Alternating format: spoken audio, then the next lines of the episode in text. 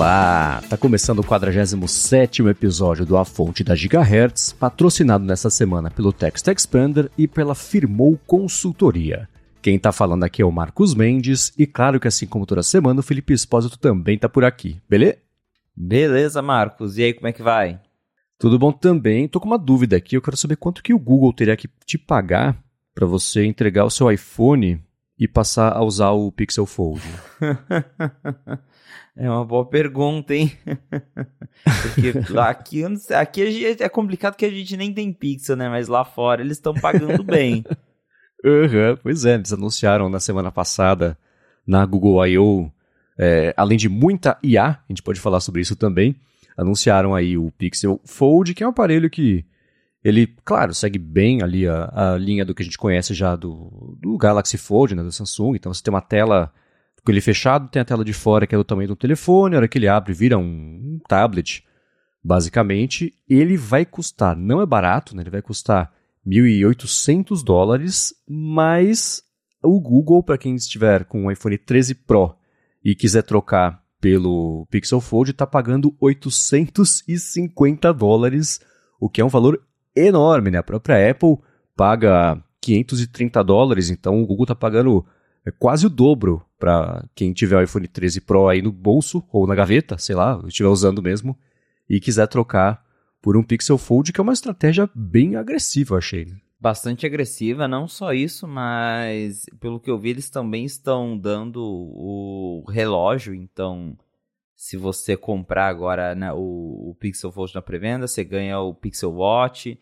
Aí tem esse descontão aí que, no caso, para quem faz o trading com o iPhone, que é um valor bem alto, como você bem notou, mais alto do que o que a Apple paga no iPhone. Então, é realmente agressivo mesmo. Uhum. É, o, o, lance do relógio até dá para entender, né? Porque logo de cara já apresenta a pessoa com uma chance a mais de ficar presa, ou enfim, adotar ali o ecossistema e vem no momento curioso também para relógios, né? Porque na Google I.O. eles anunciaram que o WhatsApp vai ganhar integração com o. Eu não sei se é todo o, o, o Wear OS, quer dizer, o Wear OS não, né? O sistema de, do relógio do Google, ou se é só com os relógios mesmos do Google. Mas não faz. Acho que foi no mesmo dia ou durante a semana mesmo. O Facebook anunciou que o Facebook Messenger vai perder a integração com o Apple Watch. Então, é, um, não, sei, não sei se fala, dá para falar de um alinhamento estratégico entre Google e Facebook, se é o Facebook, o pessoal comentou também que pode estar tá punindo a Apple por conta de todo o problema lá do, da impossibilidade de rastrear o pessoal, mas tem algo aí, e o Google, claro, é, dando o relógio. E é curioso que a Samsung também costuma dar o relógio, né? Dependendo da compra, quando quer promover algum aparelho, então o relógio acaba virando o que o Coca sempre fala é, lá no ADT, que relógio parece aqueles brinde de McDonald's, assim, né? Que o pessoal. O próprio Apple Watch ele fala isso, né? Que sempre foi mais um brinquedinho do que qualquer outra coisa, mas o relógio vira um argumento extra mais do que uma plataforma, um dispositivo, mas movimentado essa semana por conta disso. É, então, a Samsung ela costuma dar o, o, relógio. A Samsung ela dá o kit completo quando você compra coisa na pré-venda. Vem relógio, vem fone, a Apple, pelo contrário, cada ano a gente fica na dúvida para saber o que ela vai tirar da caixa, né? Será que esse ano o iPhone ainda vem com cabo? Será que ainda vem com caixa? Será que vem na caixa? Exato. vai vir só um saquinho na, na próxima geração. Mas é uma estratégia, com certeza, de divulgar aí o, a novidade, o Pixel Fold, que vem para rivalizar mais com os dobráveis da Samsung. E é, é, curioso ver também a questão de preço, né? pensando em preço cheio desses aparelhos. Porque a gente lembra, 2017, quando veio o primeiro iPhone, mil dólares, um novo patamar, a galera ficou assustada. Hoje a gente já aceitou que mil dólares é o padrão para telefone topo de linha. Só que agora, com esses dobráveis, a gente está indo para um outro patamar ainda mais alto, porque não só o Pixel Fold, mas o Z Fold da Samsung também custa na faixa de 1.800 dólares lá fora. Então dá para ver que já se forma um novo padrão. Os dobráveis ainda não são lá um grande sucesso, mas se um dia eles vierem a se tornar um sucesso, dá para ver que a gente vai pular para os celulares de mais de 1.500, 1.800 dólares. E se a Apple fizer um mesmo, bem possível que chegue aí na casa dos 2 mil dólares, né? Então, Sim, é. fica aí esse receio com o preço. Fica o preço de dois telefones para levar um, né? Literalmente, Literalmente. pague dois, leve um. né? é, e é isso. Por ser exatamente o mesmo preço da Samsung, dá pra ver também como eles estão não só posicionando isso, mas tentando bater de igual para igual. É, colocar em percepção de mercado que esse do Google já é igual ao da Samsung, para quem tiver interesse também. Eu achei curioso no evento, ah, a gente tem visto nos últimos anos a categoria de dobráveis decolar. Eu pensando, onde? Mas tudo bem, né? Tirando essa parte. é, curioso e interessante eles estarem com essa campanha tão agressiva aí para pegar o pessoal que talvez esteja pensando em migrar de um iPhone para Android e, enfim, né? Pegar metade aí do preço de desconto para poder usar um Pixel dobrável.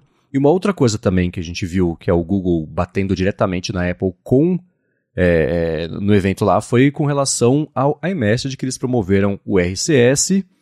E, mais uma vez, né, falando, ah, a gente está aqui na indústria, é um padrão de quase toda a indústria, deixaram, não muito secretamente, deram a entender que é, era uma crítica ali à Apple, né, eles falaram que o padrão RCS tem já 800 milhões de, de 800 milhões de pessoas usando ativamente todos os meses. E, enfim, o pessoal riu e etc. Mas é, você publicou até uma matéria com um título curioso no 95 Mac, já dando a sua impressão sobre o que aconteceu ali no evento com isso. Pois é, então já não é a primeira vez, no, na I.O. do ano passado eles fizeram a mesma coisa. É, é bem curioso, porque claro que o Google vai ficar cutucando a Apple com isso, mas ao mesmo tempo a Apple não tá nem aí, porque já não, não é a primeira vez, não é a segunda vez que o Google fala disso e a Apple não dá nem sinal de que ela quer adotar o RCS e, e também acho que isso não vai acontecer a menos que ela seja forçada por algum órgão de regulamentação. E, e o Google continua ali batendo e sempre falando, ah, porque a gente quer que, que unifique o nosso padrão. É, lógico, o Google vai mesmo bater nisso, porque lá nos Estados Unidos, onde a galera usa muito o SMS, o iMessage cresceu em cima disso. Ele é integrado no app de SMS do iPhone e as pessoas lá, como a maioria tem iPhone, a maioria acaba usando o aplicativo padrão ali, que é o iMessage para quem tem iPhone, né, é, conversão de iPhone para iPhone. Já sem suporte ao RCS, as conversas com Android, com quem tem Android, ainda são por SMS, porque americano não sabe baixar outro aplicativo, né? Então, fazer o quê, né? Vão ter que usar SMS. É, podia baixar qualquer outra coisa, mas enfim. Tem essa discussão, a gente já falou várias vezes de como lá, tem até reportagens falando de que adolescente às vezes compra iPhone só para falar no grupo de iMessage com os amigos. Então, a Apple ter essa, essa exclusividade aí do iMessage só nos aparelhos dela é uma estratégia de vendas que funciona lá nos Estados Unidos. E se ela abre isso para o RCS, por exemplo, que deixaria grupos de iMessage e, e mensagem comum funcionarem juntos, ela talvez perderia um pouco essas vendas que ela consegue hoje, que até tem já e-mail vazado, coisas de tribunais que mostram que os executivos da Apple falam isso claramente lá dentro. Falam, não vamos colocar iMessage no Android porque as pessoas vão parar de comprar iPhone para os filhos delas. Então, eles sabem o que eles estão fazendo. E, claro, o Google vai ficar batendo em cima, mas, sabe, assim, é, é triste por eles porque a gente sabe que não vai dar em nada isso. A Apple não tá nem aí. E é a menos que o que eu disse, né? Se eles forem forçados, sei lá, a União Europeia amanhã falar RCS, vai, todo mundo vai ter que adotar. A Apple não vai fazer isso tão cedo. é, eu fico pensando naquele meme do Madman, que entra Pra quem viu a série, o Pete Campbell entra no elevador fala pro Don Draper: Ah, eu tenho pena de você. O Don responde: Eu nunca nem penso em você. É, é um, outro, um outro tipo de relação, né? O Google precisa. Não é que ele precisa, não sei. É, ele. Não, eu, não sei se ele criou o padrão, ele ajudou na criação do padrão, mas é, ele se apropriou basicamente da criação do padrão e com as operadoras, etc., para virar um SMS 2.0 com suporte a tudo que tem de envio de mensagens ricas e com imagem, recibo de, de, de leitura e áudio, etc. Que é basicamente o padrão do iMessage com internet, mas no caso do Google é ali com suporte de operadoras, mas não existe nenhum aspecto do uso de iPhone que isso seja necessário, né? Então a Apple não precisa disso, o Google precisa disso para poder emplacar mesmo o RCS do jeito que ele achou que isso poderia acontecer, promovendo uma, uma demanda que ninguém compra essa ideia de que está fazendo falta no iPhone. Exato. É, é complicado porque essa discussão ela é 100% centrada nos Estados Unidos. Sim. É uma discussão sim. relevante para o resto do mundo. É justamente isso que eu tinha mencionado. Lá, a galera sempre foi acostumada a usar SMS. E aí, se o iMessage vem por padrão no app de SMS, eles vão usar iMessage. A galera que compra Android vai usar o RCS porque é o que vem lá no padrão do Android. Mas se a gente pegar qualquer outro país, aqui no Brasil, o WhatsApp é a plataforma número um. Ninguém fala por mensagem de texto aqui. Ninguém nem usa. Uhum. Tem galera que acho que nunca abriu o aplicativo mensagem, até porque é associado com spam. É, né, a gente vive recebendo spam por SMS, na Índia eu sei que também é assim, é, SMS é um problema. E mesmo Europa, o WhatsApp lá também é bem popular, em alguns países o Telegram também é bem popular. Agora, é, é realmente uma questão de Estados Unidos, então fica nessa. A Apple não vai. Não tem por que a Apple fazer isso pensando em estratégia de vendas, porque ela ganha mantendo essa exclusividade do iMessage. E lá, ao mesmo tempo, é só lá. Ela também nem. Ninguém vai se mexer além disso, né? Ninguém se importa além disso, porque nenhuma das duas plataformas faz diferença pro resto do mundo. Nem é, RCS, nem iMessage, né? Trazer essa discussão aqui pro Brasil, o povo vai falar, tá, vou continuar no WhatsApp, e aí? Então, não, não tem como nem, nem tomar um lado, porque as duas estão brigando ali por algo que não faz diferença pro resto do mundo. É, agora, eu não sei o quanto você preserva da sua sanidade mental, o que é um outro jeito de falar assim. Eu não sei se você costuma ler os comentários das coisas que você publica no Night 5 Mac. mas o que eu vi, porque eu não li os comentários, porque eu preservo a minha sanidade mental, não fui nem eu que escrevi, mas também eu gosto de ficar longe. Mas eu vi que pegou fogo essa discussão por lá, que foram 250 comentários. No Night 5 Mac, assim, né? Quando o bicho pega, são 30, 40, 50 comentários. E o que, que foi essa discussão tão grande, caso você tenha visto? Porque fazia tempo que eu não via um post pegar fogo desse jeito na parte de comentários. É, então, eu, eu costumo brincar assim, né, que sessão de comentários do 95 Mac é igual a do G1, eu passo longe.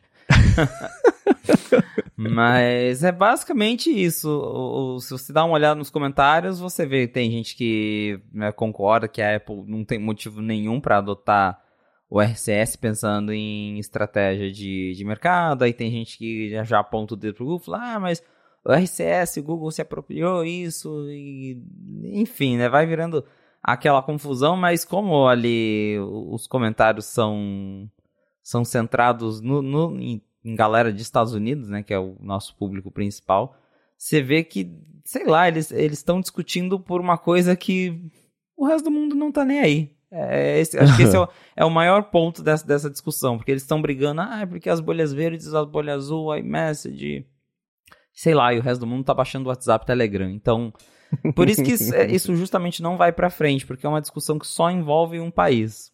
E a menos que a Apple venha a ser forçada, e eu acho difícil justamente porque lá na Europa mesmo ninguém tá nem aí com isso. É, eu não vejo a, eu não vejo a União Europeia acho que forçando a adoção da ICL. Eles até tentaram criar um, um projeto lá que queriam uhum. que os aplicativos conversassem entre si, mas acho que isso aí também já é uma outra viagem muito aleatória, porque eles queriam não um padrão único, mas que, sei lá, ah, os desenvolvedores dessem um jeito de a iMessage funcionar com o WhatsApp, que funciona com o RCS, que Aí já é outra história, mas o, o RCS mesmo acho até difícil de ver a União Europeia forçando isso, não tem nenhum sinal de que isso vai acontecer. Então, o iPhone provavelmente vai continuar sem RCS mesmo. o que, de certa forma, é uma pena, assim, eu acho que o suporte poderia existir, até porque o SMS é o que eu comentei nessa matéria. O SMS é um padrão muito antigo e com falhas de segurança. A gente sabe que é fácil você, é, enfim, conseguir acesso a SMS, que não tem criptografia nenhuma. RCS tem. Uhum. Então, mesmo que for para, sei lá, pensando assim, que a pessoa não tenha o contato com o iMessage, né? Que o outro não tem o iPhone. Que eles possam mandar uma mensagem mais segura, ao invés de mandar um SMS super datado.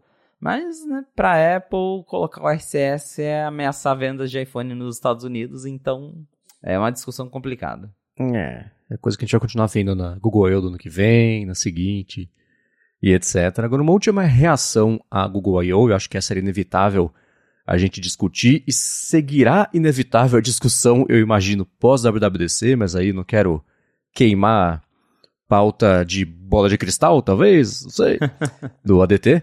Mas é claro, né, a gente viu na Google I.O., cada, eles falaram é, é, sobre inteligência artificial, acho que foi citada 150 vezes, coisa assim, durante o evento de duas horas e meia, três horas.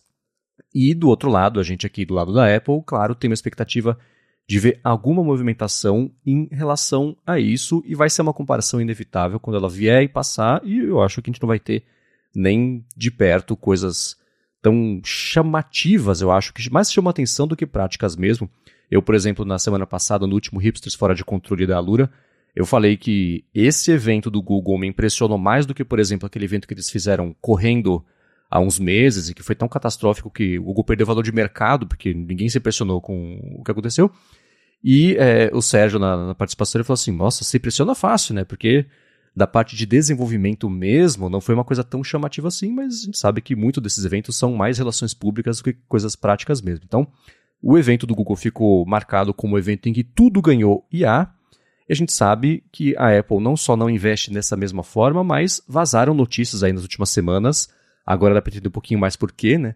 Sobre como a, a Siri está sem nenhuma movimentação para adotar esse tipo de coisa. Na verdade, para adotar nada. As matérias falam né, que a Siri, é, é, é, para as equipes mesmo, segue frustrantemente paradas. O, a sua expectativa barra o que você talvez tenha escutado sobre o que esperar sobre isso, do, do, não só na WWDC, mas do que vem pós-WWDC.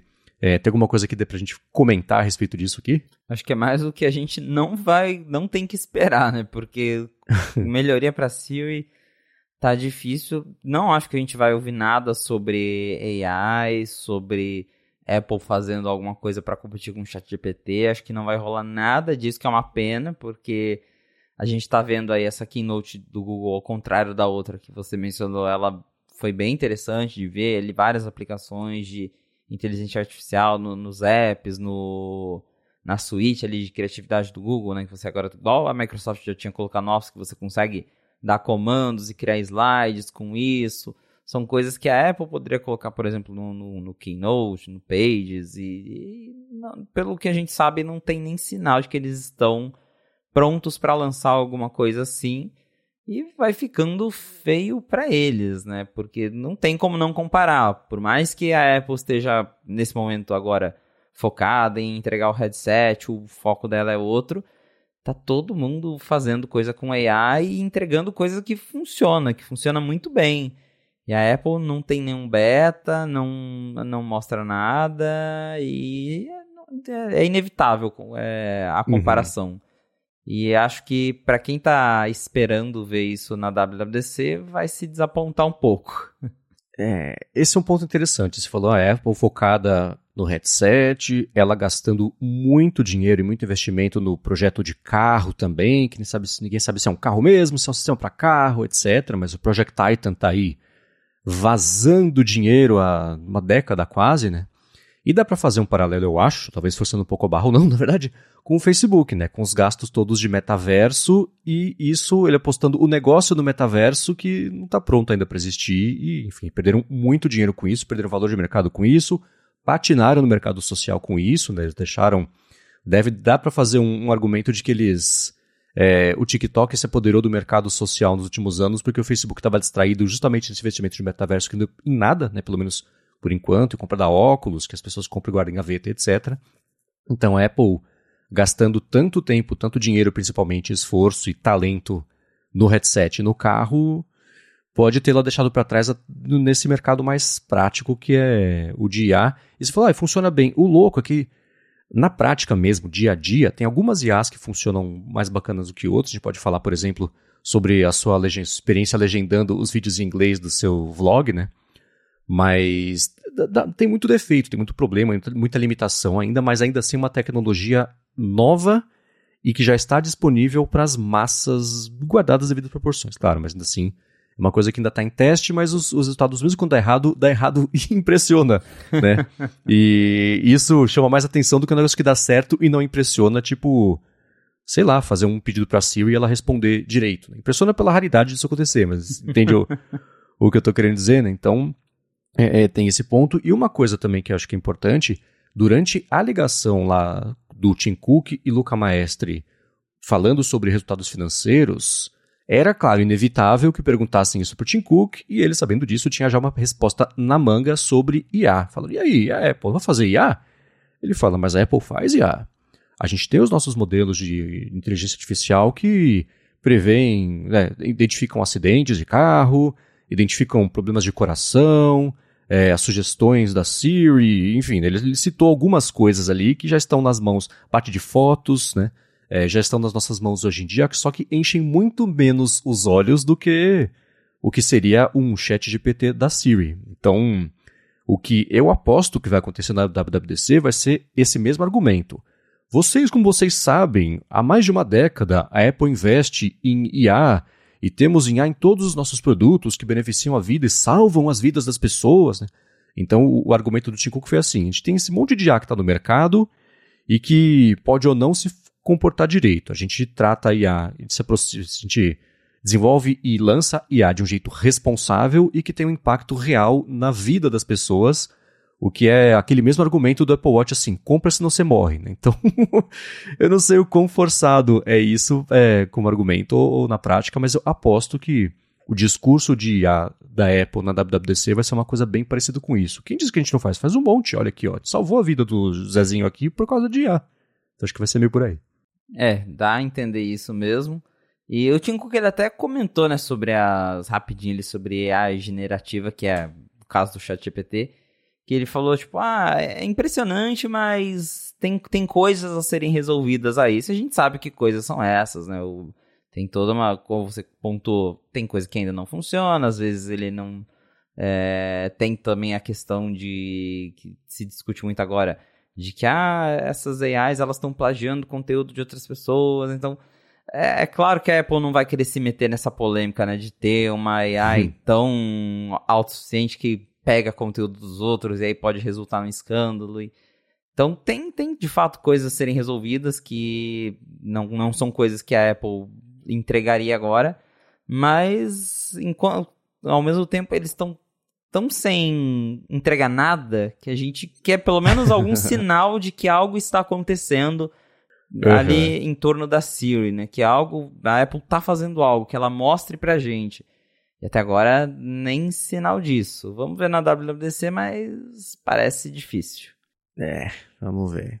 Agora, uma, eu comentei que a gente podia falar sobre isso, que foi a legendagem, você usando IA na legendagem dos seus vlogs. Mas antes de falar sobre isso, eu quero tirar um minuto do episódio para agradecer o Text Expander que está mais uma vez patrocinando o A Fonte com um desconto para você que escuta o podcast e quer poupar vida. O Text Expander é uma das ferramentas mais úteis de produtividade que tem para Mac, tem para Windows, tem para Chrome, para iPhone, para iPad, né? ferramenta uma das mais bacanas que eu já usei e ela basicamente deixa você cadastrar pequenos atalhos de texto para trocar por textos completos, textos formatados, textos com variáveis também. Então, é, o que, que eu faço? Eu tenho aqui o arroba 1, ele troca por um e-mail meu. Arroba 2, troca por um outro e-mail meu, que claro que eu lembro qualquer um, qualquer outro, para cadastrar numa conta que eu sei que pode mandar spam, coisa desse tipo. O meu endereço completo, número de documento, né, arroba CPF, arroba CNPJ, é, informação bancária, eu tenho arroba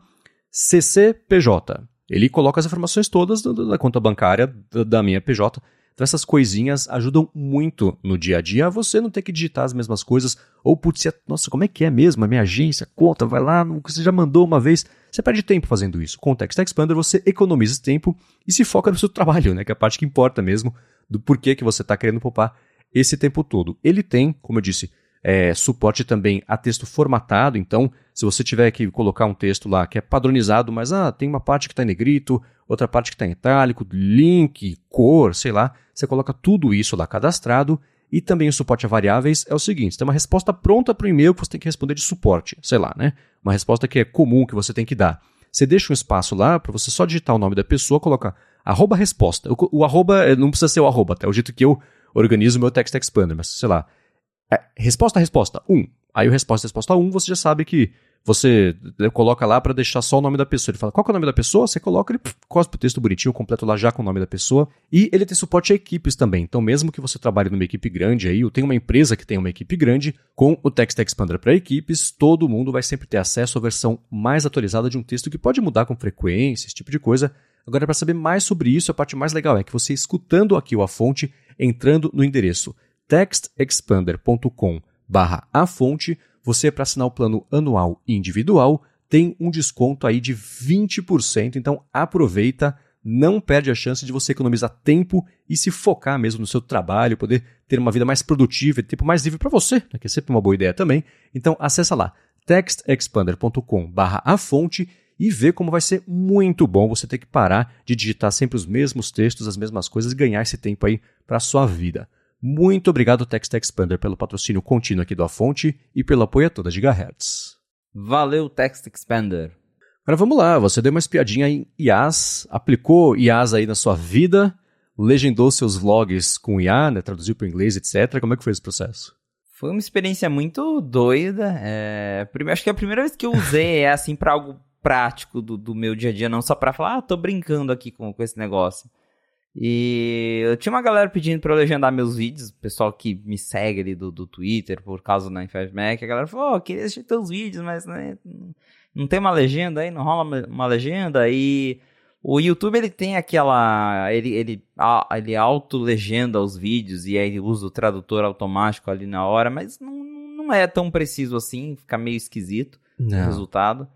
E eu falei, e se eu usar AI para fazer isso? Aí eu baixei o Mac Whisper, que usa ali o Whisper para fazer a, a transcrição em português mesmo de todo o vídeo. E aí ele gera já uma legenda com os tempos quase todos certinhos. E é, é, é, muito rápido, muito rápido mesmo, assim... Esses meus vídeos têm mais ou menos aí 15 minutos. Acho que em menos de um minuto ele conseguiu transcrever o vídeo inteiro. Então, bem surpreendente.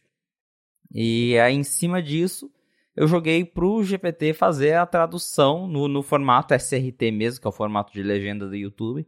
Então eu mandei lá e falou: ó, esse aqui é uma legenda formato SRT, eu quero que você traduza isso para de português para inglês, mantendo o padrão do arquivo para funcionar, né, para ser reconhecido como legenda.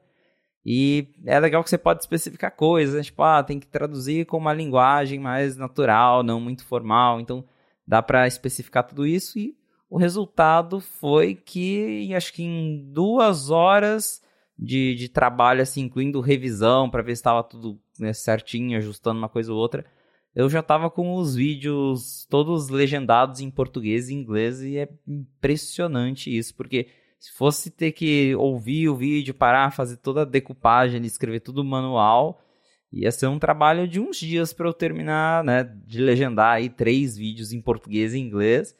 E fiz isso em questão de horas usando AI. Eu fiquei muito impressionado com, com a rapidez e com a, a precisão, porque foram poucos detalhes que eu tive que arrumar porque não, não bateu ou não pareceu tão, tão boa assim a tradução, mas quase tudo foi muito perfeito. Até achei bem curioso assim como que ele realmente entende o contexto do que está acontecendo para escolher termos específicos para a legenda. Como, por exemplo, teve uma, um momento específico de um dos vídeos que eu mencionei eh, uma aeronave, eu falei lá, ah, tô voando num, num 737 que é um menorzinho. E ele, o próprio GPT colocou na legenda, assim, em inglês, né? 737 é, Aircraft. Então ele sabia do que, que eu tava falando, mesmo sem eu ter falado que aquilo era um avião na, na hora, assim. Então, é bem interessante ver todo esse contexto, como que. E isso que eu estava usando o, o GPT 3.5, né? Que já tem o, o 4 mais avançado, então. É, é, realmente impressionante aí de novo, né? Eu fui lá dar uma cutucada no, no, nas redes sociais porque eu falei Siri could never. Porque se eu pedir pra Siri pra abrir o tradutor, eu acho que ela não consegue abrir. Então, fica aí, né? Uhum. É, é, você falou duas horas, isso são os três vídeos, né? Isso, pra tipo, fazer tudo. Ou duas horas por vídeo. Ah, então tá. É. é. Pô, então é. Porque o principal trabalho não é traduzir. Traduzir é a parte fácil. Você vai escutando, vai traduzindo, pausa um pouquinho, etc. Mas a minutagem, Exato. que é, né? Você fazer a legenda no ponto certo, aparecer na hora certa, subir na hora certa. Então, isso é uma coisa que. E sabe o que eu acho curioso? Você usou o Mac Whisper, certo? Isso. Ele é do mesmo desenvolvedor de um que eu uso aqui, que é o Whisper Transcription. Só que pelo que eu tô vendo, ele tem mesmo dois programas separados que fazem basicamente a mesma Ah. coisa. Não tô entendendo ainda. Um deve ser porque tá na Mac App Store, o outro não. Eu não sei. Interessante. Eu também não, eu não sabia disso, não. Curioso, né? Então eu vou deixar o link dos dois aqui na descrição para quem quiser dar uma espiada. Mas você pode, por exemplo, escolher se você queria um modelo maior, menor, para fazer o reconhecimento da. Sim, da- ele, ele, dá, ele dá as opções de, de modelos também. Tá, então não sei. Deve ser alguma diferença de, de entitlement lá, de acesso ao Pode sistema, ser. que por fora da Mac Store deve ser. Não é uma história exatamente nova, né? Deve ser mais fácil. Mas, pô, bem bacana. Duas horas pra fazer os três vídeos. Hora que você falou duas horas, eu falei, pô, por vídeo aí é bastante, mas pra fazer os três. E o legal do ChatGPT é isso, né? Tô colocando nesse padrão. Mantém o padrão, mas resolve pra mim? Pronto, né? E chega em segundos uma coisa que você demoraria aí mais tempo pra fazer. E você conseguiu no ChatGPT colar a transcrição completa ou você teve que ir quebrando em mais de uma por, por conta de limitação de tokens, caracteres, etc? É, a, eu tive que quebrar um pouco, porque ele tem uma limitação mesmo. Mas não, não foi também nada exagerado assim. Deu pra colar assim, colando, dividir o arquivo em quatro partes e ele conseguiu fazer tudo. Boa. Legal, muito bem. Bom, e também vou deixar na descrição o link para aqui pro canal do YouTube do Felipe, vocês darem uma espiadinha como é que ficou o resultado mesmo Isso aí. aí do de toda essa automação. Agora, vamos lá. É claro, não seria um episódio do A Fonte sem o momento Ted Lasso. A gente comentar o que aconteceu no último episódio, que como meu francês não tá em dia, eu vou falar em português mesmo, que eu chuto que seja o Vestiário das Loucas, o nome do título, porque é uma brincadeira com a Gaiola das Loucas, que é um musical, por isso que o episódio tem musical no começo, tem no fim também, que é uma temática parecida, né? Você tem lá um casal, o filho de um deles vai visitar, e o filho namora uma menina com uma família que é super tradicional, então o casal que fingir que não é um casal. E claro que isso esbarra bem na, na, na, na mentira, não sei, que o Colin precisou viver ao longo desse tempo todo e fingir, costume, fingir ser hétero e etc. E o segredo dele foi descoberto pelo Isaac e o episódio roda em torno disso. Impressões gerais desse episódio, dedão pra cima ou pra baixo? Eu, eu gostei do episódio. Foi um, foi um bom episódio. Aham. É, então eu, eu, eu tô meio. reti- Eu tô vendo, assim, retrospectivamente essa temporada do Ted Lasso e eu tô comparando a empolgação que eu tava no começo dele, a entrega, faltando três episódios pra acabar, eu tô pensando. Será que eu tô gostando mesmo da temporada? Porque os episódios, os episódios individualmente, legal, mas já faz uns três episódios que eles têm uma fórmula bem parecida, né? Você isso tem é. algum tipo de desentendimento, e aí o Ted Lasso conta uma história muito louca, inspiradora da infância dele, que não tem nada a ver com o assunto, mas tem a ver com o assunto, e fica tudo bem. Então, essa formulinha meio house, assim, eu tô um pouco inseguro sobre o que vem por aí. De qualquer forma, assim, analisando de novo individualmente, o episódio foi divertido, foi bacana, emocionante, como tem sido o- os últimos. E momentos divertidíssimos, a Rebecca dando a bronca lá no, no Roy Kent. "Eh, Roy, traga seu traseiro peludo até, até a minha sala. Essas coisinhas eu achei divertidas. Sim, teve esse momento divertido. A gente vem acompanhando um, um lado novo do Roy. A parte da coletiva dele também foi legal de ver que no primeiro momento ele foge da coletiva e depois ele vai lá e no, no final ele decide fazer a coletiva no lugar do Ted e, pra- e surpreende todo mundo. É, foi bem curioso. A história do, do Colin e do Isaac finalmente teve um desdobramento aí final, dá pra dizer, que resolveram essa história nesse episódio, provavelmente, né? Eu acho que sim. E que a gente veio é, acompanhando, teve ali também, a gente viu mais uma vez o, o Colin buscando ajuda ali com o, com o Trent, porque ele tinha descoberto em outro episódio já. E é, é caminhando pra reta final, mas de fato, agora que você falou, é, é porque o episódio ele tem a história dele, com, com começo, meio e fim, mas é, é um episódio que é meio que talvez, não sei se desconexa a palavra, mas ele funciona como uma coisa sozinha, né? Não, não parece que ajudou a série em si a caminhar. Ele é um Uhum. negócio ali na, na- da história dele mesmo. A única coisa que a gente vem acompanhando, assim, de, de evolução e de saber o que eu tenho curiosidade de saber o que vai acontecer é a história do, do Nathan com o, trabalhando ali no, no, no, outro time, ali com o Rupert, porque dá para ver que ele, já alguns episódios o Nathan ele tá pensativo sobre se talvez na cabeça dele se ele tá fazendo a coisa certa ou não, se ele tá no lugar certo ou não. E aí teve esse um certo conflito ali com o Rupert, com a Jade, que é a, a namorada dele. E tudo indica que vai ter uma redenção do, do Nathan no final, mas tô curioso para ver isso também. Qual vai ser essa redenção? Ele vai voltar pro Richmond? Ele vai só sair? Vai. Porque dá a entender que ele tá ficando incomodado ali. E, uhum. Mas de, de, história mesmo, a longo prazo, acho que essa é a única parte que esse episódio acrescentou, né? Sim, sim. É, aprofundou um, não a relação entre ele e Rupert, mas essa. É, é, eu acho que né, ele tá deslocado, ele tá desconfortável nessa posição de malvado. Não vem naturalmente ser babaca para ele. Então, ainda mais ele vivendo é, agora compartilhando mais tempo com a Jade e não tendo que ser bonzinho, mas ser mais próximo dele mesmo. Né? Ele, ele finge uma confiança, é a parte engraçada da, da atuação dele. Mas deu pra ver, eu não sei se o Rupert fala assim, putz, namorada vai ser uma distração, eu vou dar um jeito de, de interferir nisso aqui, né? Por isso que ele chamou, por exemplo, o Nathan pra ir lá na, na balada à noite, etc., a sala privada, com champanhe, as moças. E ele, claro, sendo nojento com a própria Jade, né? E de um jeito que o Nathan percebeu, mas acho que uma parte pode ter passado ali meio batida por ele. Então, mas o sinal de alerta para ela já ligou, né? Então, você vê ela fazendo coisinhas do tipo: ah, pô, você, você ganhou a partida, fica feliz. Ah, gosto quando você tá feliz. É, e lá, vai lá no trabalho, leva uma coisinha para ele. Então, é, ele tá, deu pra ver o Nathan cada vez mais desconfortável em ter que continuar sendo babaca ou sendo convencido, né? Ah, vamos jogar sem goleiro, porque aí a gente dá uma chance para eles, né?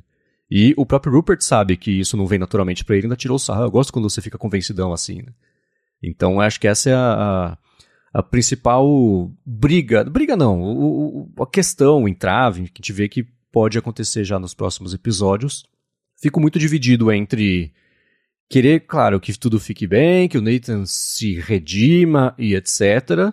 O que seria o caminho seguro para evoluir uma história de uma série que pregou gentileza, etc, etc. Mas é claro que, do ponto de vista de drama e de, de, de profundidade mesmo, de fazer uma coisa inesperada, o que poderia acontecer com ele é que ele, ele é, é, aumentasse ainda mais essa babaquice dele ao ponto de perder a Jade e virar irredimível, se é que essa palavra existe, né?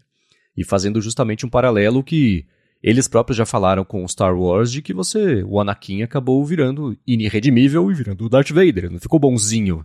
Né? Desculpa para quem nunca viu Star Wars, mas acho que todo mundo sabe que o Darth Vader é malvado, né?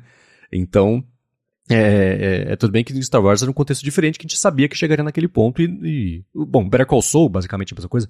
Então, é, tem essa questão aí, tô curioso para ver mesmo se a gente vai ter o caminho óbvio da redenção do Nathan ou o, o caminho menos óbvio, mas hum, talvez mais interessante criativamente, que é uh, a queda mesmo do Nathan, porque já ficou claro agora que ele vai ficar sozinho é, é, ou abandonado, ou enfim, vai ser é, é, é, excomungado aí pelo Rupert muito em breve, né? É, isso deve acontecer a qualquer momento, até porque três episódios, então. Exato. Reta final mesmo. Já já a série acaba e vai, vai deixar saudades, né? Vai, vai, vai. Eu tô sendo crítico aqui da parte que eu esperava que fosse um pouco mais criativa, mas é claro que a série toda, do começo ao fim, do primeiro ao último episódio, é um, uma coisa bem bacana de assistir. E é isso, né? Agora sim, se a gente tem 12 episódios nessa temporada, já vimos 75% dela. Agora tem que amarrar as pontas, né? E nem tem muitas pontas soltas. Acho que tudo bagunçar para poder é, desbagunçar no último episódio, no penúltimo mesmo, o último episódio ser aí a conclusão das histórias de cada um. Mas é claro que isso a gente comenta nos próximos episódios aqui também. Agora eu quero trazer. E uma, uma coisa importante, rapidinho.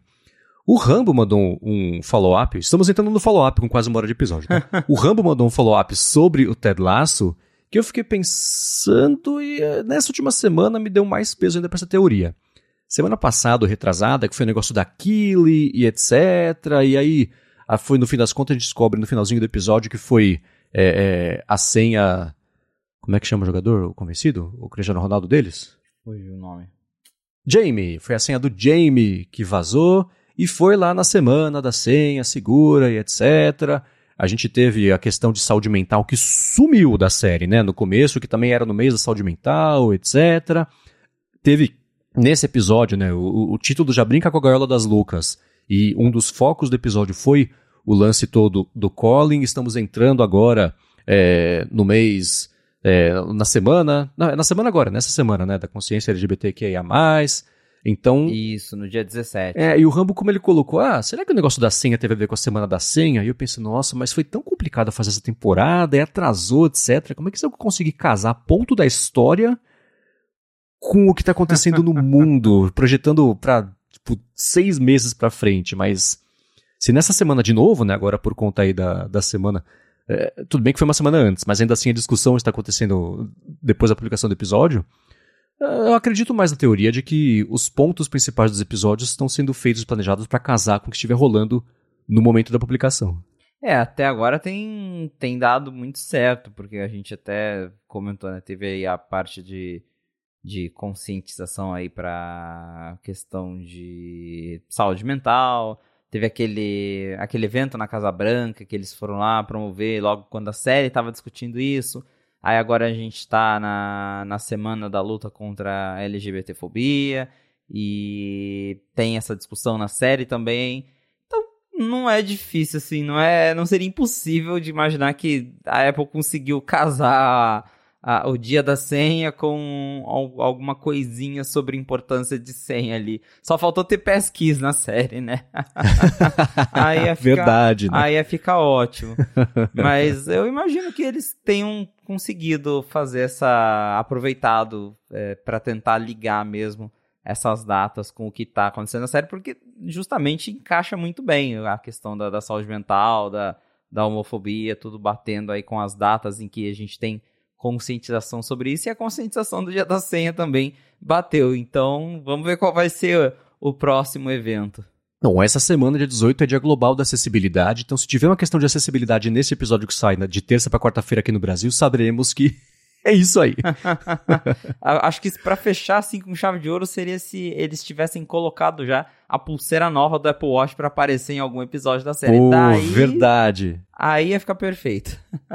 verdade. E é, a reação, você teve a reação que não foi bacana a pulseira, ou também não? É, usando uma estratégia de pessimismo otimista, que eu aprendi esses dias assim, eu ainda tô aprendendo a gostar da pulseira, né? Acho que é o, é o jeito mais gentil que dá para falar, que eu achei ela meio feia. Mas não é só a gente, acho que a, a, a, reação geral do pessoal tem sido mesmo de que ela podia ser mais bonita, assim como foi nos outros anos. Mas sai nessa semana, né? Parece o iOS 16.5 já com esse wallpaper e. Enfim, as pulseiras. Tá à venda já a pulseira? Não, a venda vai começar no dia 24 de maio, 23 ou 24 de maio. Então ainda não está vendendo. Aqui no Brasil ela vai custar 500 reais. E eu, pela, pela reação, é, o pessoal não gostou muito, não. Eu também não sou muito fã do, desse design, porque eles até falaram, ah, porque cada pulseira tem um design único, porque a gente faz a, a gravação das, do, do, dos confetes coloridos da pulseira em posições diferentes, então cada pulseira é única, mas não sei, eu, me parece tão comparado a outras pulseiras que a Apple já fez, assim, com tantos detalhes, essa me pareceu tão simplista, tão coisa de última hora que alguém fez em cinco minutos e mandou rodar. Não sei, não, não gostei. Eu achei que poderia ter, ter ido para um caminho diferente. O mostrador também tem um mostrador novo agora para o Apple Watch, que já saiu no na versão 9.5 RC, que vai sair para todo mundo essa semana, segundo a Apple, ela não disse o dia, mas talvez quando a fonte for ao ar já tenha saído a atualização para todo mundo. Mas está uhum. vindo aí o WatchOS 9.5 e a iOS 16.5 que também tem um wallpaper novo animado com o tema Pride, que eu também não gostei muito não do wallpaper. Acho que nesse ano faltou uma dedicaçãozinha maior com, com o tema. Uhum. Eu não vi a animação ainda, eu vi, acho que foi no, no Mac Magazine no ar na semana passada que eles comentaram que esse wallpaper animado. Tentei achar rapidinho, não me empenhei muito, mas tentei achar rapidinho, não consegui achar. mas se eu achar tempo da publicação aqui do episódio, eu coloco no, na descrição. Tô curioso para saber, falei de acessibilidade, me parece um pesadelo de acessibilidade a legibilidade de widgets, especialmente só de texto, na tela bloqueada, porque enfim, né? Não quero ser pessimista. Chega de falar do, do, desse wallpaper que poderia ser mais bonito. Estou aprendendo a gostar. Eu quero seguir em frente aqui e falar de uma coisa bem bacana que vocês vazaram no 95 Mac nesses últimos dias, uma matéria publicada por você em relação aos fones da Beats, o Beats Studio Pro. Mas antes de falar sobre isso, eu quero chamar, trazer aqui o segundo patrocinador do episódio de hoje, das boas-vindas, na verdade, a Firmou Consultoria, que é a nova patrocinadora do A Fonte e da Gigahertz. Afirmou consultoria. Oferece serviços de contabilidade consultiva e gestão financeira também, e ela é especializada em startups, desenvolvimento também, né, profissional liberal, pequenas e médias empresas também. Então, para você que está pensando em abrir a sua empresa ou desenrolar também alguma pendência aí da vida PJ, do seu CNPJ também e tudo mais, afirmou resolve. Ela vai além, inclusive, de oferecer serviços de contabilidade do dia a dia e atua como uma mentora financeira para você e para sua empresa. E a gente aqui da Gigahertz conhece bem isso, porque foi graças aos serviços de Paralegal da Firmou que a gente conseguiu lançar a rede no ano passado em tempo recorde, sem nenhum problema aí, o atraso também na parte de contabilidade, parte burocrática também, da abertura da empresa, né? O que foi para mim uma coisa meio inédita, conseguir resolver de um jeito tão liso essa parte que é sempre chata, burocrática, dor de cabeça. E quem já abriu empresa sabe, né? Afirmou conhece as melhores estratégias para você poder abrir e manter a sua empresa sempre de olho na economia de custos, nos tributos certos também, que é bem importante né, para cada categoria e tudo mais, e especialmente na área de TI, ela sabe fazer a legalização da sua empresa do jeito certinho para você ganhar tempo, deixar isso 100% na mão deles e focar mesmo no dia a dia aí da sua empresa. Para conhecer melhor os serviços da Firmou e se livrar desse perrengue que é a parte burocrática e financeira também da legalização da sua empresa, ou manutenção fiscal também da sua empresa, faz o seguinte, procura por arroba Firmou Consultoria no Facebook ou no Instagram, tem link, é claro, aqui na descrição. A Firmou está pronta para ajudar todo mundo que escuta aqui o A Fonte, independente da sua necessidade, e a gente tem certeza que ela vai resolver tudo para você, assim como ela faz todo dia aqui para a gente também na rede. Mais uma vez, arroba Firmou Consultoria, tanto no Facebook quanto no Instagram. Muito obrigado a Firmou por ter se tornado nova patrocinadora aqui do A Fonte e por literalmente todo o apoio a Gigahertz. Valeu, Firmou! Vamos lá, você vazou, você fez um comentário que eu achei interessante, eu não sei se é de bom tom comentar ao vivo, senão você comenta só comigo depois no privado, que eu ia te perguntar, eu esqueci, né? Que você publicou lá no Mastodon, a gente nem sempre é o primeiro, mas a gente tá certo quando publica, né? Fones da Beats, falou que foi uma semana bem interessante e bacana de trabalhar no projeto para divulgar aí, fazar, no fim das contas, né? O, o, o que esperar, como é que são os Beats Studio Pro com modo de transparência, enfim, né? você vai listar também as coisas que, enfim, a descoberta foi sua, mas e aí? Então, a gente encontrou no iOS 16.5 RC, que foi a, a versão que saiu para desenvolvedores na última na semana passada, a gente descobriu a existência de outro fone novo da Beats, porque a gente tinha publicado já há algum tempo o Beats Studio Buds Plus, que é uma versão nova do Beats Studio Buds que vai ter aí chip da Beats, vai ter Hey Siri, outras melhorias que a gente já comentou lá né, no 95 Mac. E agora a gente encontrou o Beats Studio Pro, então é um headphone novo over-ear da Beats. E faz muito tempo que eles não lançam um novo. O último é o. Acho que é o Studio 3 Wireless, que já foi lançado há anos. E que a Beats só vem reciclando com a ah, edição especial em parceria com alguém. Mas é o mesmo fone já há anos. Então, para quem achava que a Beats tinha morrido, que não ia ter mais Beats, Tá aí, a Beats está trabalhando em dois novos fones que devem chegar ao mercado nos próximos meses, provavelmente, porque para essas referências a esses fones estarem nos códigos do iOS é porque eles já estão prontos para lançar esses, esses fones. O suporte todo já está ali dentro do sistema operacional. A versão final do 16.5 deve sair agora, né, já né, hoje, talvez amanhã. Então pode ser que no máximo mês que vem esses fones apareçam nas lojas. Tem até já foto de que eu vi vazando que a galera falou que já chegou nos estoques de Walmart, Target, do, no caso do, do Beats Studio Buds, do que a gente tinha vazado antes. Esse Studio Pro a gente ainda não tinha nenhum vazamento, mas tudo indica que ele também está perto de ser lançado. E é bem interessante porque esse Studio Pro ele tem vários detalhes é, que até mesmo os AirPods Max não tem. Então, é, ele vai ter uma porta USB-C, ele vai ter é, suporte aí a os mesmos recursos dos AirPods Max. Então, tem áudio espacial, vai ter aquela personalização que você escaneia a sua orelha para ele direcionar melhor o áudio espacial. Vai ter cancelamento de ruído, modo transparência, então é basicamente os AirPods Max da Beats. A gente não sabe quanto que ele vai custar ainda. O, se eu não me engano, o Studio 3 Wireless ele custa 349 dólares hoje lá fora. E então a gente não sabe se esse Studio Pro ele vai substituir o, o Studio 3 ou se ele vai ser uma versão mais cara, porque os AirPods Max eles custam 549 dólares lá fora, se eu não me engano. E talvez esse Studio Pro seja um meio termo entre o Beats Studio 3 Wireless e os AirPods Max com a marca da Apple. Mas, para quem tem vontade aí de ter um headphone com áudio espacial, com todas as coisas que os AirPods Max oferecem, até um pouquinho mais, né? Porque tem USB-C e ele tem também a entrada de áudio analógico P2 para você conseguir ouvir um áudio lossless. Então, de certa forma, entrega até mais do que os AirPods Max. E eu tô curioso para ver justamente por isso, para é, quando ele sair aí no mercado, ver como é que vai ser a comparação desse fone com os AirPods Max da Apple. Mas tá aí, Beats não tá morrendo, muito pelo contrário, tá para lançar dois novos fones muito em breve. É, e eles servem, eu acho, como um spoiler do que esperar de uma próxima versão dos AirPods Max, especialmente quando o assunto é USB-C, né, que acho que é o ponto mais mais não diria polêmico, mas ainda assim é o da lista de contas, de, de contras é um deve estar ali no topo, então essa vai ser uma diferença certamente temporária.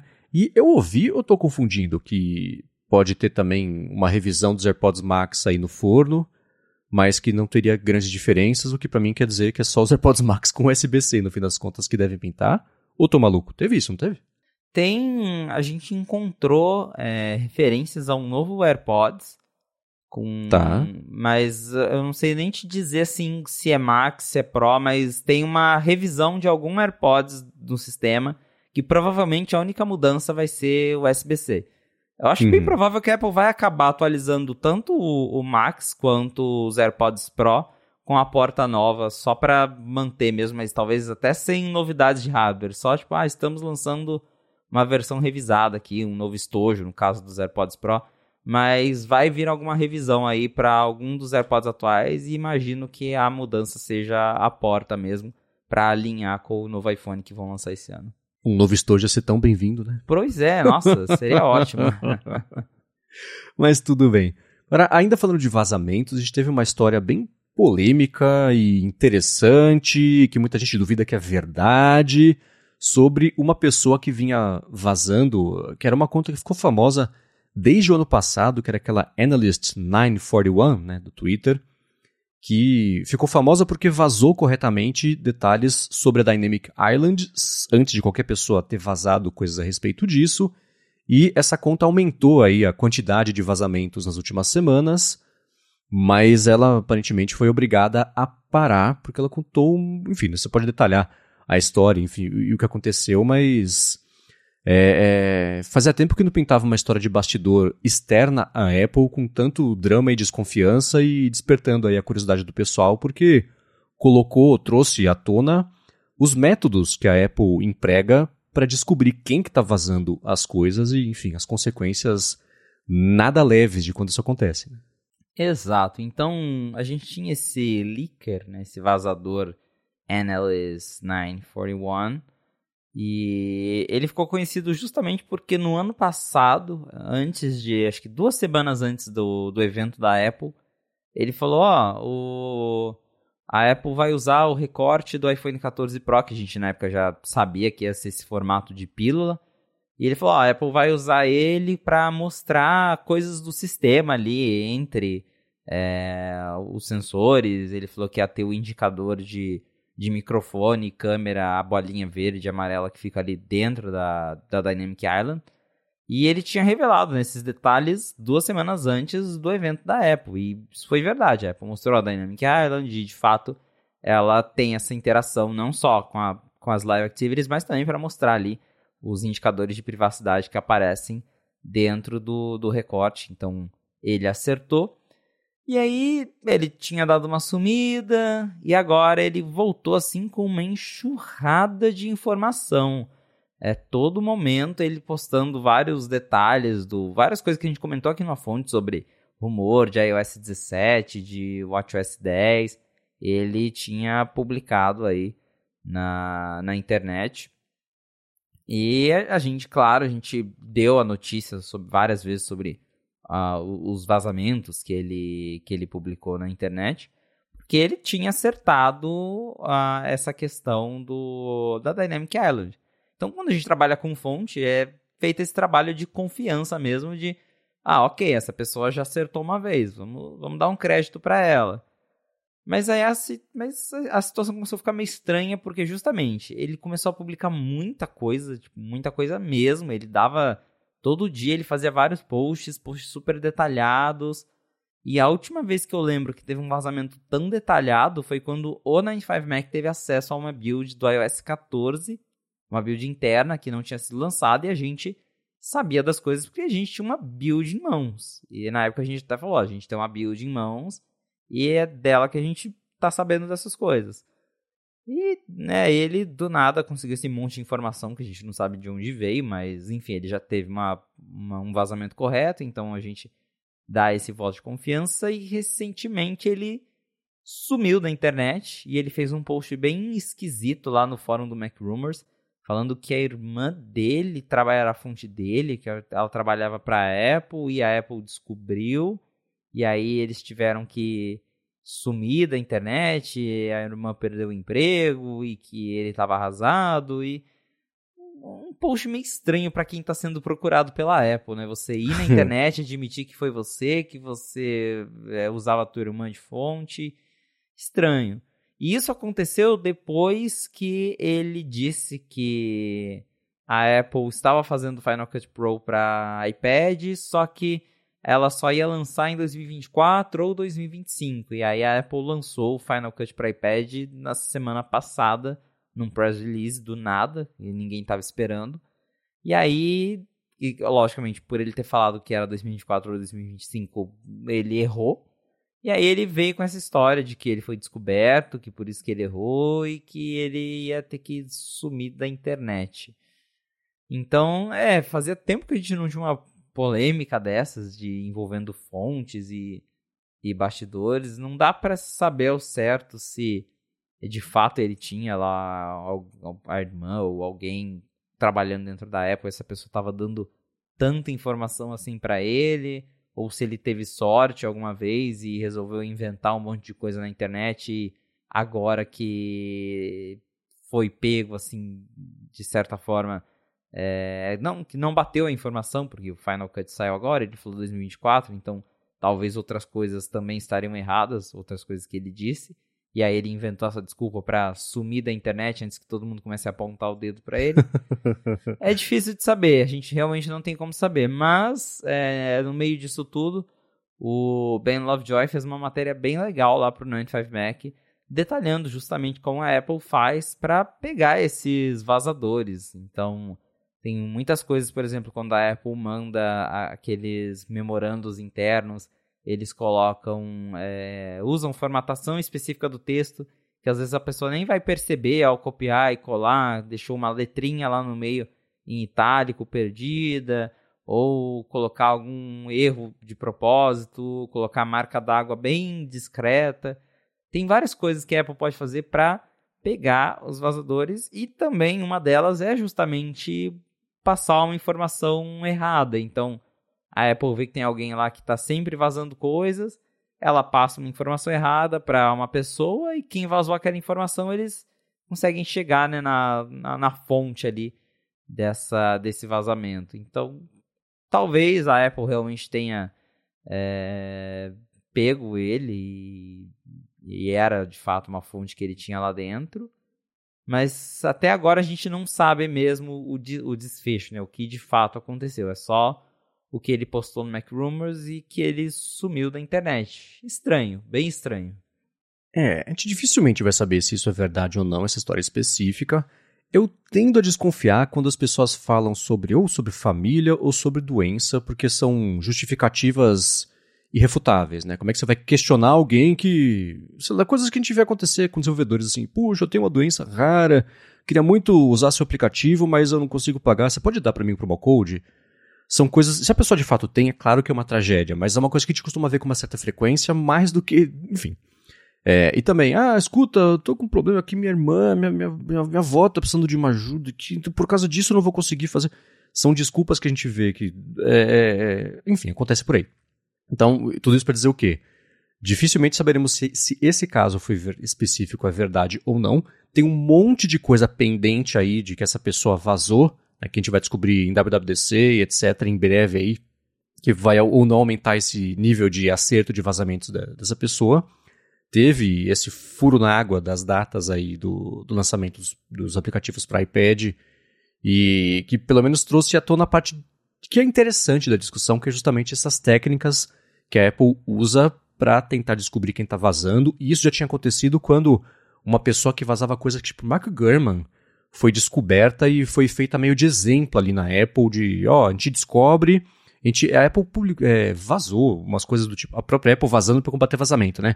Que tinha pessoas tipo ex-FBI, né, nas história para poder é, ajudar a descobrir tudo mais.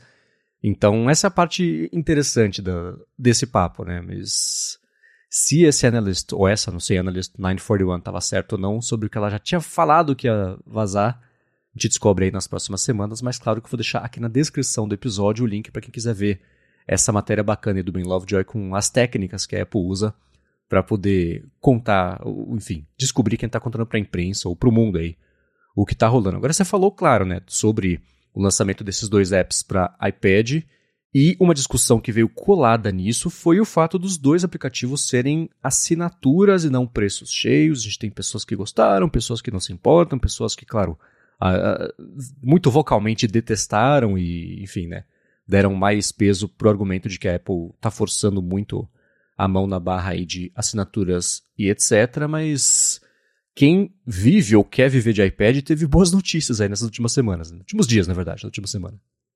Pois é, de surpresa a Apple trouxe o Final Cut e o Logic Pro pro iPad, que são aplicativos que a gente sempre falava, pô, a Apple quer que a iPad seja computador, mas nem ela faz os apps dela para iPad. E aí tá aí, caiu, né, essa, essa bomba, mais uma bomba que foi bem recebida por algumas pessoas, porque foi uma surpresa, do nada a gente acordou e tava lá no site da Apple, Final Cut e Logic para iPad. E claro que esses aplicativos eles vão chegar com algumas limitações, não dá para esperar a versão 100% de Mac, até porque tem, se você entrar lá no site, dá para tem um asterisco que fala, ah, você pode exportar seus projetos para o Mac. E aí tem um asterisco lá que você vai falar, ah, nem todos os recursos são compatíveis, e não dá, por exemplo, já isso já você consegue ver no site, não vai ter como importar projeto do Mac para o iPad, justamente porque a versão de iPad ela ainda não vai ter tudo que tem no Mac. Talvez um dia chegue nessa paridade, mas por enquanto não. Porém, ainda assim, é impressionante ver que a Apple finalmente está trazendo um editor de vídeo mais profissional, no caso o Final Cut, mesmo que não seja exatamente igual ao do Mac, tem ali vários recursos já bem mais avançados para a galera que gosta de trabalhar com o iPad o lado que repercutiu mais justamente é isso da assinatura, porque embora a galera tenha ficado bem empolgada, o Final Cut no Mac ele sempre foi pago é, individual, uma vez só. Então você compra a licença dele, que acho que aqui no Brasil custa R$ 1.400, alguma coisa assim, e o aplicativo é seu para sempre. As atualizações são de graça, o suporte é mantido, e você sempre vai recebendo os novos recursos sem ter que ficar pagando por mês ou por ano. Já o Final Cut e o Logic para iPad, eles vão custar, é, são 4,99 dólares, acho que no Brasil são 20 reais. 30? Coisa. 30, 30 reais, 29,90. E aí, né, a galera que está acostumada a ter já ali, o, comprar o Final Cut no Mac, vai ter que, vai ter que não, né, mas se quiser usar no iPad, aí sim vai ter que pagar assinatura para Apple para poder usar esses aplicativos. E eu até brinquei esses tempos, acho que mês passado eu ainda escrevi no Twitter, nossa, me surpreende a Apple ainda não ter enfiado assinatura no Final Cut, porque tudo é assinatura na Apple hoje em dia e tá aí. Eu acho que agora é até questão de tempo para a versão de Mac passar a ser assinatura, porque por enquanto eles não anunciaram nada para a versão de Mac, mas a gente sabe que a Apple está correndo atrás de aumentar a receita deles e que a assinatura é uma coisa que eles têm investido muito, porque dá um dinheiro recorrente. E pensando assim no, no, lado da Apple mesmo, faz sentido transformar tudo isso em assinatura. E claro, até eu acredito que não aconteceu ainda justamente porque os dois aplicativos não se conversam. Mas eu acho que quando a versão de Mac e iPad se conversarem, vai ser uma assinatura só para os dois. Provavelmente, acho que esse é o é o plano a longo prazo, fazer a pessoa pagar uma assinatura que ela pode usar o Final Cut em qualquer aparelho que ela queira, no Mac, no iPad. Acho que só não mudou no Mac ainda justamente porque as duas versões ainda não se conversam, mas acho que quando acontecer, aí tudo isso vai virar uma assinatura e talvez ela até lance uma assinatura, sei lá, assinatura Apps Pro que dá acesso a todos os aplicativos Pro dela, que tem o Logic, tem o o Final Cut, Compressor, enfim, ela tem uma suite lá de, de aplicativos de edição de áudio e vídeo. E acho que faz sentido, pensando, claro, em estratégia. Não sou o maior fã de assinaturas, mas pensando no lado de estratégia da Apple, faz bastante sentido imaginar que tudo isso vai virar uma grande assinatura num futuro próximo. Faz. Eu fiquei pensando o que dá peso para essa teoria que, por exemplo, se você usa no Mac hoje, azar, você vai usar no iPad, você vai pagar mesmo assim. São coisas, são mundos diferentes até por conta dessa falta de compatibilidade. Eu estou tentando lembrar, no caso do, da Switch iWork, quando ele era Switch iWork, né? É, o Numbers, Pages, etc. Eu acho que foi quando a Apple lançou ou para iPad ou para mexer na nuvem, na, na fazer um, um keynote na nuvem, sei lá. A Apple tirou funcionalidades do software para Mac para ser tudo compatível.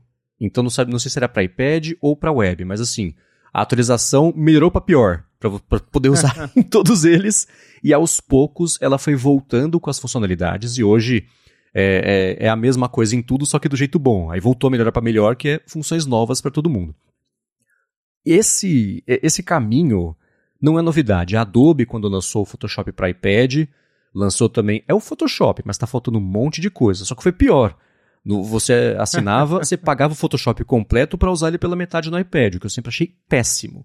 Então, olhando para isso tudo, faz sentido essa forma de assinatura independente, separada, porque são aplicativos basicamente separados se você fizer a comparação com o Mac. Né? Se você, ah, você tem o para Mac, você vai poder usar de graça, se você comprou o de Mac, você vai poder usar de graça o de iPad, Poderia funcionar? Claro, né? Para quem vai querer usar, ia preferir isso. Só que você elimina a possibilidade justamente de lançar a atualização para Mac, a próxima versão, ser também por assinatura, e aí ser uma assinatura só, talvez, né? Eh, em dólar, assim, 5 dólares para você usar no iPad ou no Mac, ou 8 por mês para usar as duas coisas, com esse asterisco enorme de que nem todas as funções vão estar disponíveis é uma coisa temporária, claro, ainda assim, para os dois. A Apple não disse que é temporário. Eu estou falando aqui porque só falta não ser, né? Para sempre você vai ficar preso a seis ferramentas das 30 que tem no Mac. Não faz o menor sentido. Se for assim, melhor não lançar, né?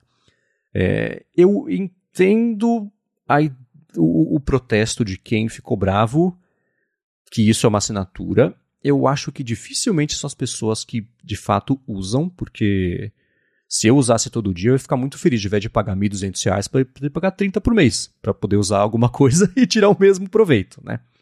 Esse pacote completo de audiovisual que você falou faz sentido. Assim como, por exemplo, a Apple tinha a suite iWork, que era o concorrente do Office, né? ela lançar uma coisa assim para concorrer, ainda que não vai ser de igual para igual, mas está no mesmo mercado do, da Adobe, que tem esse pacotão, te assina até para Gigahertz aqui, o pacotão que inclui desde o Audition até Photoshop, Illustrator e etc. Isso é uma coisa que de fato é útil. Tem diferentes pacotes, tem só de edição de imagem, tem só de vídeo, aí tem o tudo que no fim das contas é que mais compensa, porque a diferença de preço do pela metade ou, ou o completo é ridícula. Eles fora, empurram a gente a assinar o completo, óbvio, né? Então, eu não consigo ver com maus olhos esse lance da assinatura. Eu consigo ver, por exemplo, chegar lá na frente o Xcode para iPad com assinatura também. O próprio Xcode hoje para Mac existe, eu não sei o nome, é tipo Xcode in the Cloud, né? um lance desse que é uma assinatura, não sei nem se está ativo ainda, ou se já está ativo, se foi uma coisa que eles anunciaram. Já foi anunciado acho que em 2021 e aí você para você usar você tem que pagar. Tá, você lembra qual é o preço? Ah, agora eu não vou lembrar porque acho que tem tires, né? Então depende do teu uso, ele vai ah, aumentando. Tá, é. Tá, mas e eu lembro quando a Apple anunciou isso que esse sim foi um, um... Eu vou usar chororô porque foi a palavra que veio na minha cabeça agora, mas não que seja uma coisa de frescura. O pessoal rejeitou essa ideia, ou criticou bastante essa ideia, e mais do que isso, e aí eu concordo, criticou o fato de que você abria o Xcode e aparecia lá. Você não quer experimentar aqui? Paga, tipo, um anúncio do, Xcode Plus, sei lá, Cloud, para quem já usa, aí eu acho meio pesado. Mas faz sentido para mim, um Xcode para iPad, uma assinatura, com a diferença de que eu acho que aí tem que ser um pouco mais completa a oferta de recursos, porque não dá para desenvolver o aplicativo pela metade no iPad. Se vai desenvolver, tem que desenvolver tudo, né? Então, e se isso foi anunciado, e essa é uma coisa que sim, a gente sempre vê se discutida quando a Apple anuncia coisas coladas no WWDC, mas não na WWDC. Nossa, quer dizer que vai chegar um monte de coisa no evento, então ela já teve que anunciar isso antes, porque ela vai deixar coisas mais importantes, e aí cria-se a expectativa de pintar mesmo o Xcode para iPad, que não é de hoje, não é do ano passado. O pessoal, desde que tem iPad, quer né, desenvolver uma coisa no iPad sobre isso. Nos últimos anos a gente viu melhorias de estrutura e de suporte, desenvolvimento no próprio Playgrounds, né, e etc. Então, a chegada do Xcode é uma evolução meio natural, mas a essa altura eu acho que é impossível que ele não seja uma assinatura. É isso que você comentou de, do anúncio ter sido feito antes da WWDC, porque a Apple poderia muito bem ter esperado o evento que ela já confirmou para o mês que vem para anunciar isso. Mas eu acho que é justamente, talvez é nem que ah, o evento vai ter muita coisa e aí para aliviar o evento eles estão anunciando antes. Eu acho que é justamente para não tirar o foco do headset, que é o que a Apple quer que seja o foco mês que vem.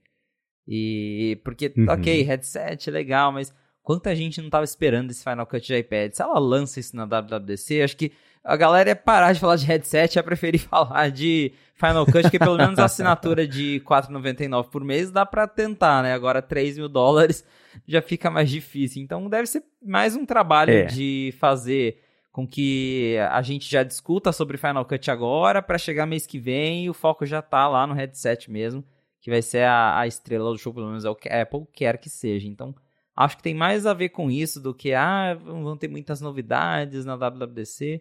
É mais um direcionamento de foco mesmo para as coisas ali chegarem no, no, dia do evento e a gente já tá falando de outra coisa e já ter passado isso do, do Final Cut, porque foi uma surpresa, né? E a gente fica empolgado de tanto falar que falta software no iPad, que o problema do iPad é software, finalmente a Apple fez alguma coisa e aí me deixa mais curioso para ver na WWDC o que, que vai ter de novo no iPadOS 17, que agora deu para ver que tem mais ali, a gente sempre fala que faltam justificativas, né, para você ter um iPad e investir no iPad, principalmente nos modelos mais caros.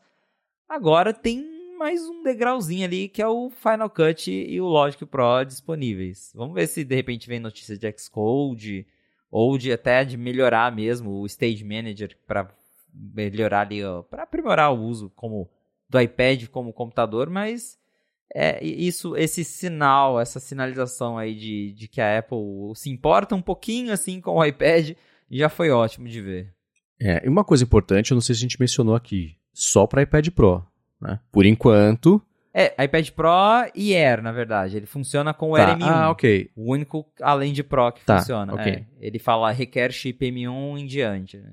Sim. E ele isso tudo possibilita interações novas com o Apple Pencil, o lance do Hover lá e etc. Então, é, tem menos funcionalidades, mas é um jeito novo de interagir que pode dar origem a novas funcionalidades, né? O que aí é a parte bacana de quem for usar, experimentar e mexer.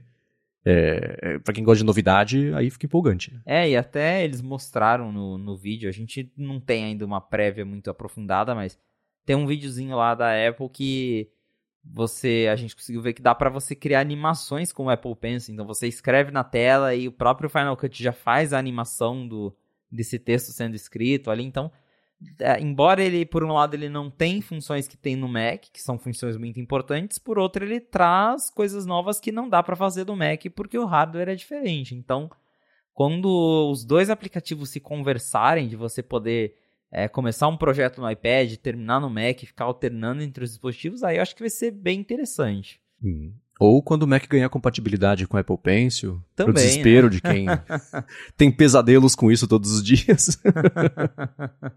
Agora, você comentou, não seria uma fonte se não fosse, finalizando aqui com headset, né? Você comentou do headset.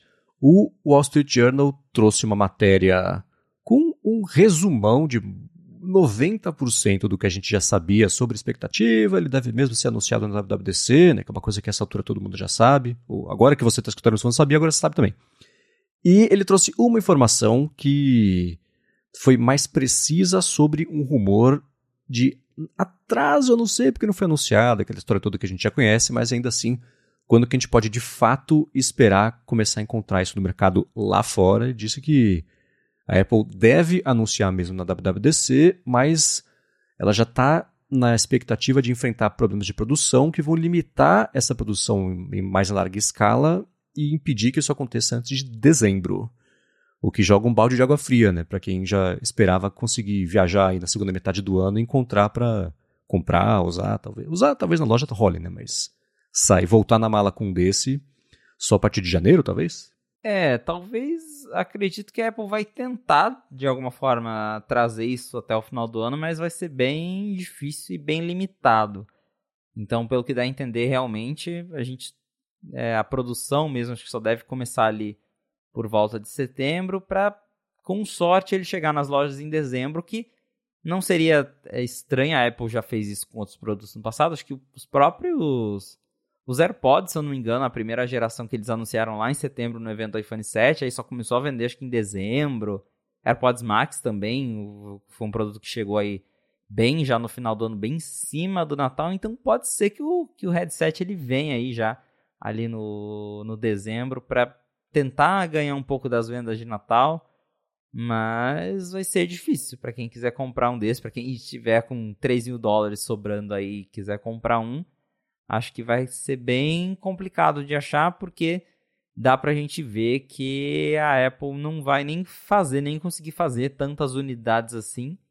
Então vão ser estoques bem limitados. Essa reportagem do Wall Street Journal não traz é, muitas novidades, é mais confirmando tudo que a gente já sabia por outras reportagens do, da Bloomberg, da Information, é, é, análise do Mintico. Então ela veio aí mais para confirmar mesmo, para falar de fontes próprias, que eles também têm a certeza de que o headset chega nessa WWDC. Nossa, porque também se não chegar, né, depois de tanto falar disso, não sei quando que vem daí.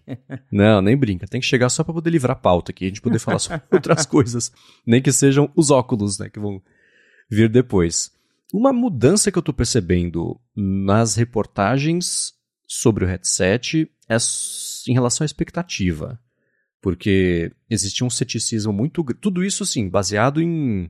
Ninguém viu, ninguém mexeu, só quem, mexe, quem tá lá e assinou o contrato para não vazar e uma outra coisa acaba vazando. Mas, no geral, tinha um ceticismo enorme, um pessimismo até sobre para quê e etc. A gente tem visto aqui e ali, com cada vez mais frequência, é, impressões otimistas sobre essa primeira geração dele, e pessoal desenvolvendo, ficando um pouco mais empolgado com as possibilidades, e quem teve contato direto, passando, acho que foi pro Evan Blass, que gente até falou sobre isso aqui, que a pessoa que era cética sobre o headset agora virou uma pessoa convertida e falou, nossa, é muito legal mesmo, tecnologias novas. Eu vi essa semana uma discussão bacana sobre como, por exemplo, no Apple Watch tem aquela funcionalidade de acessibilidade que reconhece gestos do pulso e você fazer movimento de pinça, apertar os dedos, girar para lá e para cá, abrir e fechar a mão para reconhecer e você navegar pela interface. Né? E aí a gente pensa o seguinte: se eles fazem tudo isso usando, entre aspas, só o reconhecimento de, de, de o acelerômetro ali do, do Apple Watch, para você saber quando que foi, você fez um pinch com o dedo, com o outro, você apertou e fechou a mão, abriu e fechou a mão, né? Você ter câmeras guiando também isso aí pode de fato destravar um monte de jeito novo de interagir com coisas digitais e me dá até um pouco mais de, de confiança ou esperança, ou expectativa naquele lance de que ele não vai ter teclado, você pode digitar no ar, ele vai saber que teclas que você bateu no teclado ali para digitar. Super bacana, né? Então, é, é, essa, esse comentário sobre o Apple Watch específico me deixou empolgado com o que a gente pode ver de jeito novo de interagir, porque até hoje esse do Apple Watch é muito mágico. Eu usei quando saiu, mas eu não sei se foi um bug que eu bati. Olha, é mágico asterisco, né? Eu tinha bug. Mas aí ele desconfigurou até meu Apple Pay e falei, ah, quer saber? Um dia eu ligo de novo e acabei não fazendo isso. Mas ainda assim, na, na, na, quando eu penso sobre essa função, eu falo que legal que esse tipo de coisa existe e não só ajuda as pessoas que precisam disso para conseguir interagir com o dispositivo, mas abre infinitas possibilidades de interação até com outras tecnologias, incluindo essa do, do headset. Imagina isso ligado ao headset, está usando o relógio, isso de algum jeito destravar um jeito extra de interagir com os conteúdos e com o próprio sistema. Então isso é muito bacana e me dá esperança ver aos pouquinhos uns lampejos de, de otimismo que tem saído por aí. E essa matéria do, do Street Journal até toca nesse, nesse ponto também sobre a utilidade e o ceticismo versus aceitação, de novo, prévio ao anúncio. Mas acho que agora dá para começar a ficar empolgado de verdade, a gente ver coisas de fato legais, nem que sejam que a gente nunca vai comprar nessa primeira versão, mas que vão guiar o que, que vai ser interagir com o dispositivo vestível aí, não só para Apple, mas para todo o mercado que a gente sabe que geralmente que acontece, né? É, aí é algo que a gente já comentou aqui várias vezes. A, acredito que o hardware vai ser bem mais avançado que o que a gente tem hoje no mercado de, por exemplo, da Meta, da Sony. Então, em termos de hardware, a Apple provavelmente vai entregar algo com qualidade melhor. E o resto agora ver se isso vai ter alguma utilidade prática e não ser só um brinquedo caro, que é é essa a grande curiosidade. Que eu, eu, eu acredito que quando eu testar isso em algum momento, eu também vou achar legal, imersivo, e com certeza acho que impressiona qualquer um que bota um capacete e vê ali um mundo de imersivo e com alta definição, porque é algo que as pessoas sempre falam dos que tem hoje no mercado, que você ainda consegue ver que não é um negócio de verdade, que os gráficos ainda não chegaram lá, ou que a resolução da tela ainda deixa você ver um pixel ou outro.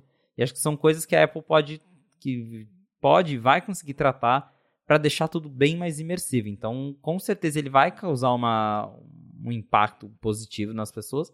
É mais ver mesmo se isso vai resultar em utilidade, se vai ter aplicativos legais para trabalhar, se vai ter o que justifica de fato o preço que ele vai ter, não só para brincar, mas para ter alguma utilidade de fato. É a minha maior curiosidade é ver como é que eles vão vender isso, né? Para qual público, como que vai ser anunciado, para quem que eles vão direcionar isso ali no anúncio, se vão tratar mais como um brinquedo, se vão tratar como uma super ferramenta para mudar o seu trabalho.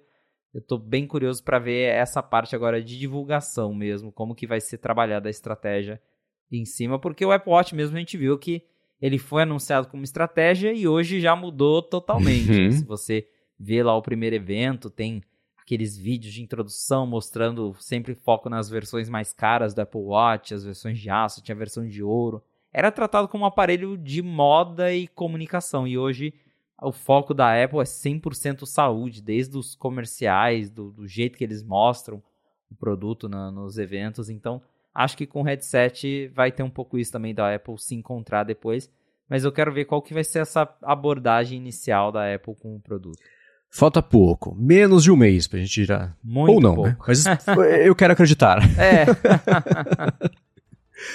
Muito bem, para encontrar os links do que a gente comentou ao longo do episódio, vai em gigahertz.fm barra fonte barra 47 ou dá mais piada nas notas do episódio. Muito obrigado ao Text Expander e afirmou consultoria pelo patrocínio desse episódio de hoje, a vocês que escutam, que avaliam que recomendam o A Fonte e ajudam mais gente a poder descobrir o podcast, passar a assinar também o podcast e se informar toda segunda-feira sobre o que está rolando no mundo da Apple. E obrigado, Felipe, por ser o motivo do podcast existir e permitir que isso aconteça.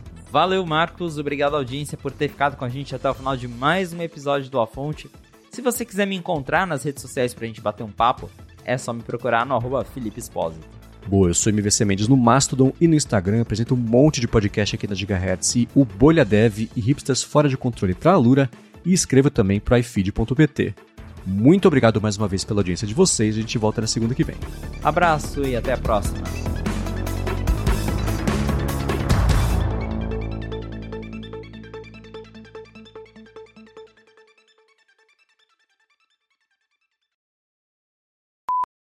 Mais do que uma plataforma, um dispositivo, mas movimentada essa semana por conta disso.